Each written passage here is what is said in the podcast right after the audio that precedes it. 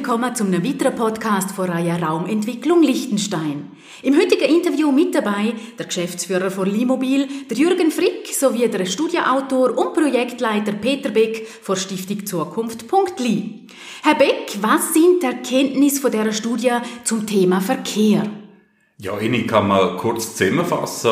Ohne Massnahmen wird es eng oder es wird noch enger, als es eigentlich schon ist bei uns im Land. Wir haben das Norderhampf ein Verkehrsmodell aufgezeigt, wie sich das entwickelt hat von 2015 bis 2030. Der Verkehr wächst ständig und wir haben jetzt schon jeden Tag 22.000 Zupendler, die zu uns ins Liechtenstein kommen, zu schaffen. Und neben dem haben wir noch 10.000 Leute, die im Land pendeln, also in einer anderen Gemeinde wohnen, als dass sie schaffen, und dann 2.000 Leute, die wegpendeln. Also schon mit denen haben wir jeden Tag 4.000, 35.000 Leute, die unterwegs sind und das spürt man einfach und die Arbeit geht nicht aus und die Pendler gehen nicht aus, es werden immer mehr und was passiert denn schlussendlich? Der Verkehr verteilt sich einfach immer mehr über das ganze Land.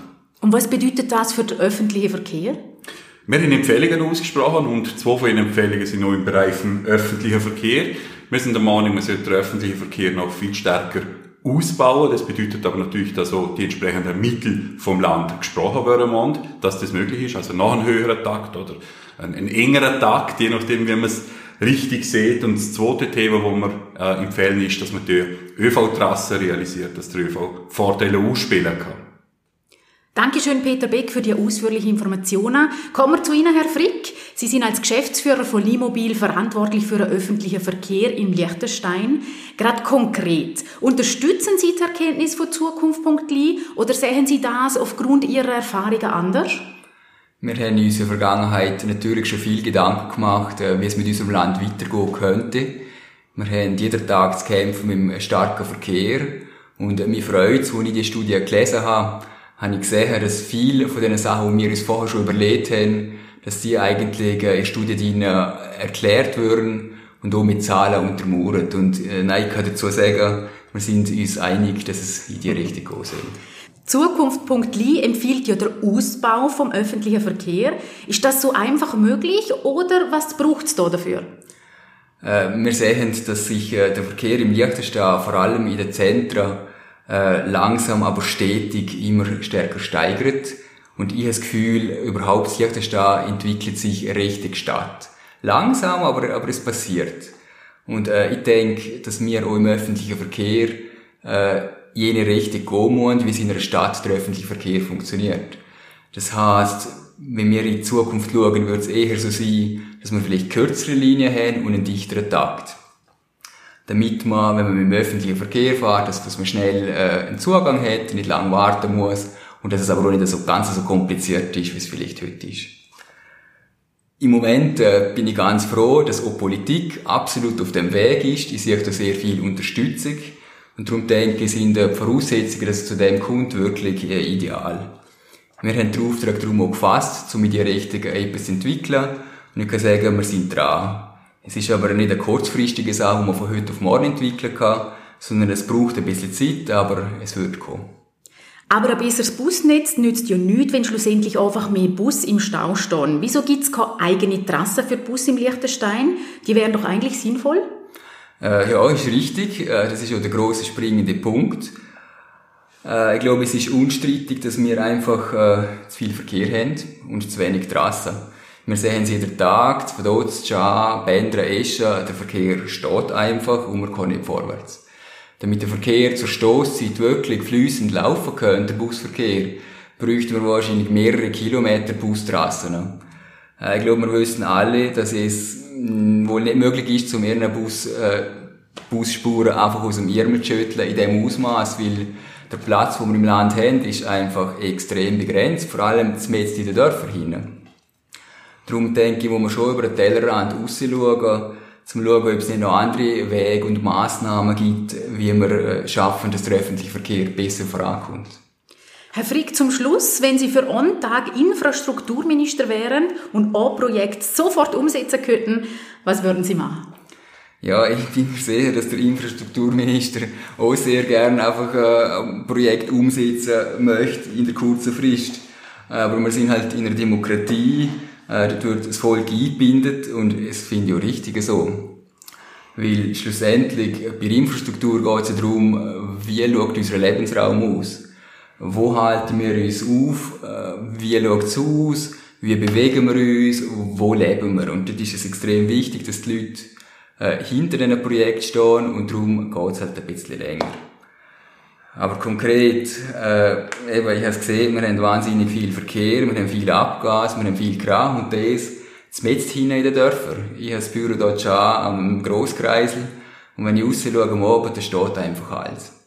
Und ich frage mich darum manchmal, wer will denn das eigentlich? Also findet es wirklich irgendjemand gut, dass wir so viel Verkehr in den Dörfern hin haben?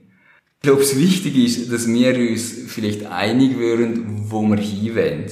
Also wenn wir uns einig sind, dass wir den Verkehr nicht mehr so haben wollen, wie wir ihn jetzt haben, dann haben wir wahrscheinlich schon relativ eine grosse Hürde äh, übersprungen. Und dann muss man eigentlich nur noch schauen, welche Massnahmen dass wir dann umsetzen wollen, damit man eben das Problem lösen kann. Und das Liechtenstein ist ja im Gottes Willen nicht das erste Land auf der Welt, das Probleme hat mit dem Verkehr mit drin. Andere haben es auch schon gehabt oder haben es immer noch und es gibt auch zahlreiche, die es lösen können Ich glaube, da kann man ein bisschen abschauen und das Rad, denke ich, muss wir nicht neu erfinden. Was halt einfach nicht funktioniert, ich glaube, das kann man schon so sagen, dass der ganze Verkehr nur auf einer einzigen Straße durchs Land geht, mit durch Dörfer durch, das äh, wird halt nicht tun. Und für mich ist aber einfach extrem wichtig, dass der öffentliche Verkehr dort ist, wo die Leute sind. Das heisst, mitten im Dorf, dort wo die Leute sind, dort muss der öffentliche Verkehr sein. Und der öffentliche Verkehr muss auch vorwärts gehen, sonst nützt das nichts. Wir könnten jetzt mehrstöckige Strassen bauen, wir könnten eine U-Bahn rausgraben, wir könnten eine Hochbahn bauen vor den Fenstern äh, von den Leuten. Aber da frage ich mich dann schon ein bisschen, wem will das wirklich jeder, wenn wir es, wenn wir so viel Verkehr jetzt im Zentrum haben, vielleicht über, über mehrere Etagen. Ne? Oder andersrum, äh, Zuhörer. Wenn jetzt ihr in die Ferien geht, wohin gehen die? Gehen die dort hin, wo es alles, alles zubetoniert ist und alles voll Verkehr?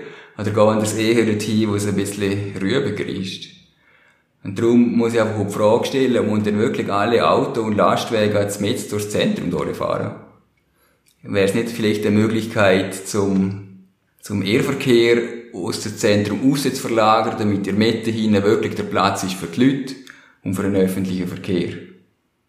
Und natürlich, ganz eine wichtige Frage, muss denn wir im Land wirklich jede noch so kurze Strecke wirklich mit dem Auto zurücklegen oder könnten nicht vielleicht wir selber auch noch etwas dazu beitragen, dass der Verkehr einfach grundsätzlich wieder ein bisschen weniger wird. Weil wenn der Verkehr weniger ist, dann fließt er auch besser. Ja, weil äh, es ist halt so, wir alle sind ein Teil vom Verkehr, wo wir da haben. Und ich denke, wir können es alle mit so einem kleinen Teil in die Hand nehmen, was daraus wird. Ich bin optimistisch, dass wir das Problem lösen können würden, weil wir würden es müssen und ich bin mir aber auch sicher, dass es gut wird.